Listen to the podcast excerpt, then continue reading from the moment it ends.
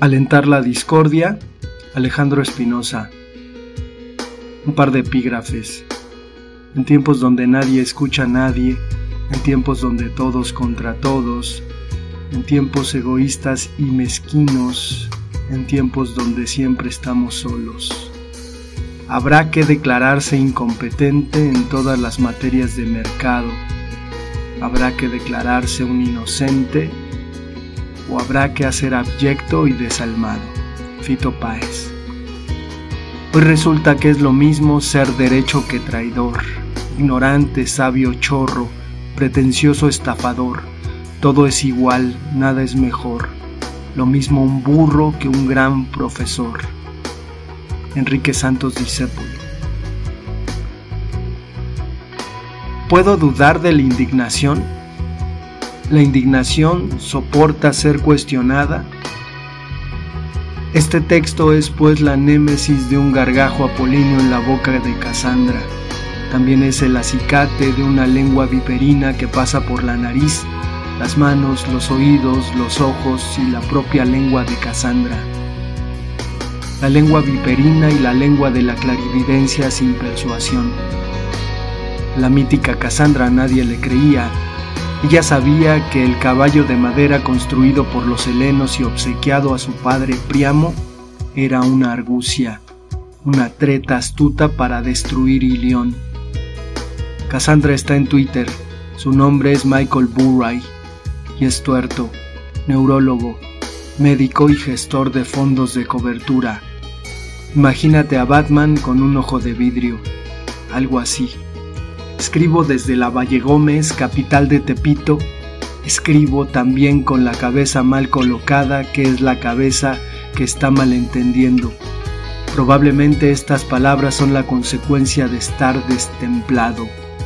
Escribo pues desde la bastardía y con mi capacidad metaforizante en los brazos.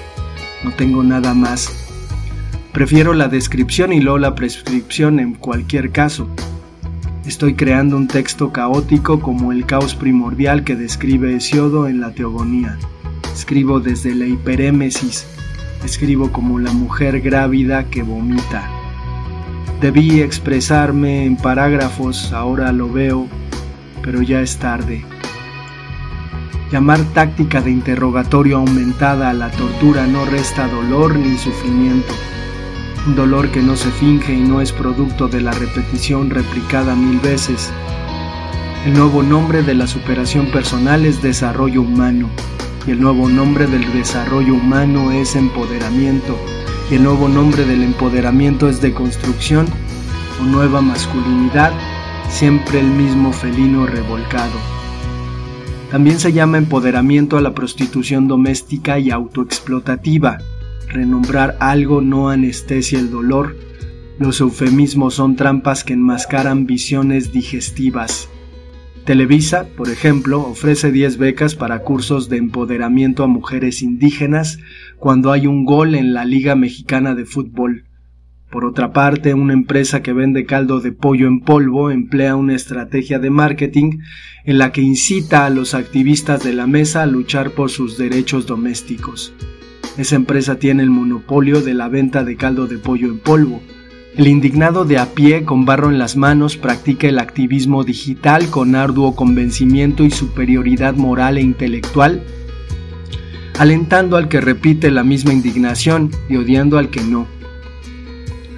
La indignación es una copia de una copia de una copia de una copia. La pobre indignación que besa y muerde el seno martirizado de una vieja ramera la indignación auténtica. En este texto me propongo buscar inconsistencias en la indignación. Romanticemos la normalización, normalicemos la romantización, romanticemos y normalicemos la indignación. Usemos las palabras romantizar y normalizar para sonar convincentes. El poder promueve una revolución vinílica. La indignación del poder es cínica la indignación genuina se ha diluido en un océano de indignaciones que se parecen más a distracciones efímeras. La indignación como estafa, como bien virtual o dato que le sirve al algoritmo para venderle algo, lo que sea, no importa. El algoritmo de la indignación se expresa en convicciones equivocadas. La autocolonización es evangelio, repetir una mentira hasta que Aleceia sienta náuseas. Si Franz Fanon y Aimé Césaire hablaron de negritud, entonces hablemos de indigenitud para estar a la par. La indignación es el negocio del siglo servido en bandeja de plata. Estoy escribiendo, pero en realidad estoy balbuceando, dando golpes al aire como un púgil que hace sombra. Lamento que hayas llegado hasta aquí con mejores expectativas, querido lector. Pero esa es mi teoría. La indignación es un esquema Ponzi, sí, como el de Bernie Madoff, igualito. Una estafa existencial llegaron hasta acá para leer que la indignación se ha convertido en una trampa que vemos en una vidriera y que queremos comprar, pero no comamos ansias, vamos paso a paso. Alguien rompió una piñata llena de cosas sin importancia. Las opiniones son insufribles, sobre todo cuando intentan predicar y descaradamente evangelizar porque al fondo de la opinión hay un sermón.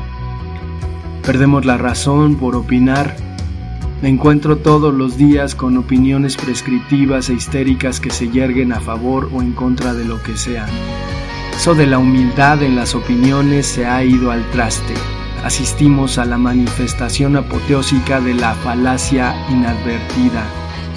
Quienes sustentan sus opiniones como el resultado de profundas cavilaciones se toman la molestia de hacérnoslo saber a cuanto ser humano se arrime a sus perfiles en sus redes sociales que no son más que altares a su persona, onanismo digital. Se trasluce esta idea que conviene al dicho oriental sobre que el universo es un perro de paja y se difunde la confusa visión de que quien emite sus opiniones radicales es el centro del universo. Ya ni siquiera me refiero a la manifiesta superioridad moral que se ostenta con descaro, sino a la superioridad metafísica que implica que una existencia vale más que otra. Fernando Pessoa decía que si el mundo fuera como uno quisiera que fuera, solo sería así y no habría problema. Basta con que me lo proponga y podré realizar un cambio en la sociedad. Si no sabes sobre la sociedad, no tendrás la satisfacción de evitarla los indicadores son opiniones de quienes tienen el poder de imponer estas opiniones como para calificar si en un país hay más o menos derechos humanos. La OCDE se comporta igual que una calificadora de riesgo. Priman los intereses económicos y no los valores. Los valores tienen precio y se venden en los grandes centros comerciales llamados ideologías. Estos centros comerciales negarán ser ideologías porque se venden en envases de la verdad absoluta y cínica e incuestionable. El temor a ser dilapidado con opiniones, opiniones que sirven como las conchas de los cristianos de Alejandría alentados por San Cirilo para arrancar la carne del cuerpo de Hipatía. El odio que el odio produce debajo del discurso que enarbola la prescripción de ámense los unos a los otros un TikTok es material para la insurrección, la basura de que todos somos modelos y consejeros. Haz lo que yo, te dicen desde sus pedestales de moralidad virtual y vinílica. Son mesías de bolsillo. Repiten sermones atestados de sentido común que con humilde superioridad convierten en consejos no pedidos. Somos púlpitos virtuales ambulantes y cállate si no piensas como yo, no hables. Es un privilegio tener aspiraciones porque hay quien ni siquiera tiene aspiraciones, repiten quienes están por encima de todo orden ético y todo lo miran desde arriba como sultanes de la opinión que lleva en el fondo una semilla de prescripción. Entonces intentaré en estas líneas describir mi vida de privilegios. Me han dicho privilegiado porque he acumulado libros desde mi adolescencia y en el adjetivo he encontrado la descalificación desdeñosa con la que se intenta poner sobre mi cuello una bota de moralidad radical. No sé dónde está el privilegio en haber nacido cianótico y haber recibido una sonda para asistirme a respirar y que dicho artefacto me haya quemado el labio superior para que mi madre pensara que había nacido con el labio leporino comido de luna. Y no lo digo victimizándome porque no me viene ese cómodo traje. Esculco la bolsa de los privilegios y francamente no encuentro el privilegio de haber sido separado de mi hermano gemelo a los seis meses de nacido. Me da pena que se considere privilegio trabajar desde los 10 años pintando automóviles con un jubilado de la General Motors. Soy incapaz de reconocer el privilegio en haber sido damnificado a los 7 años y vivir dos años de mi infancia en un albergue en el que se entregaban migajas de los centros de acopios. Encuentro el privilegio en trabajar desde los 11 años en un taller de calzado siendo testigo de la evasión de algunos trabajadores que se ponían a oler activador con una estopa hasta perderse. Claro, esos son los verdaderos seres desprovistos de privilegios, o más bien son privilegiados por poderse drogar en el trabajo. Ya no entendí. No encuentro el chingado privilegio en pasar hambre, un hambre de perro y recibir golpizas con un cable de la plancha o ser bañado con agua fría al amanecer por mojar la cama. No encuentro el privilegio en trabajar 40 horas a la semana, de 12.20 a 8.10 y ganar una miseria. Los evangelistas del empoderamiento, los hermanos del santo oficio de la designación del privilegio deberían responderme, porque no me queda claro. Pues que no veo que aunque haya trabajado desde niño y pasado hambre, tuve el privilegio de haber nacido hombre en un mundo de hombres hecho por hombres y para hombres. ¿Qué privilegio hay en la precariedad? Aún así, sí reconozco un privilegio, el privilegio de no creer las patrañas, el privilegio del esfuerzo. Eventualmente, la emoción de tener la razón se desgastará.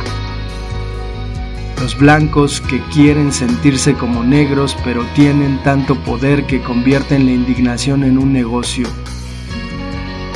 Esto es infructuoso, feminismo colonialista y evangelizador. El hipismo salvaje y la irreverencia son cobardía simbólica y no una nueva visión del mundo que se abre paso sin argumentos. Defensores de ideologías que tienen la misma pasión y fe de San Cirilo de Alejandría. Los psicólogos son cheerleaders de las emociones y nadie dice nada. Apostamos en un partido arreglado. El motor es la estulticia. El sistema es totalmente fraudulento. Conclusión, voto por la ficción a la manera de voto de silencio.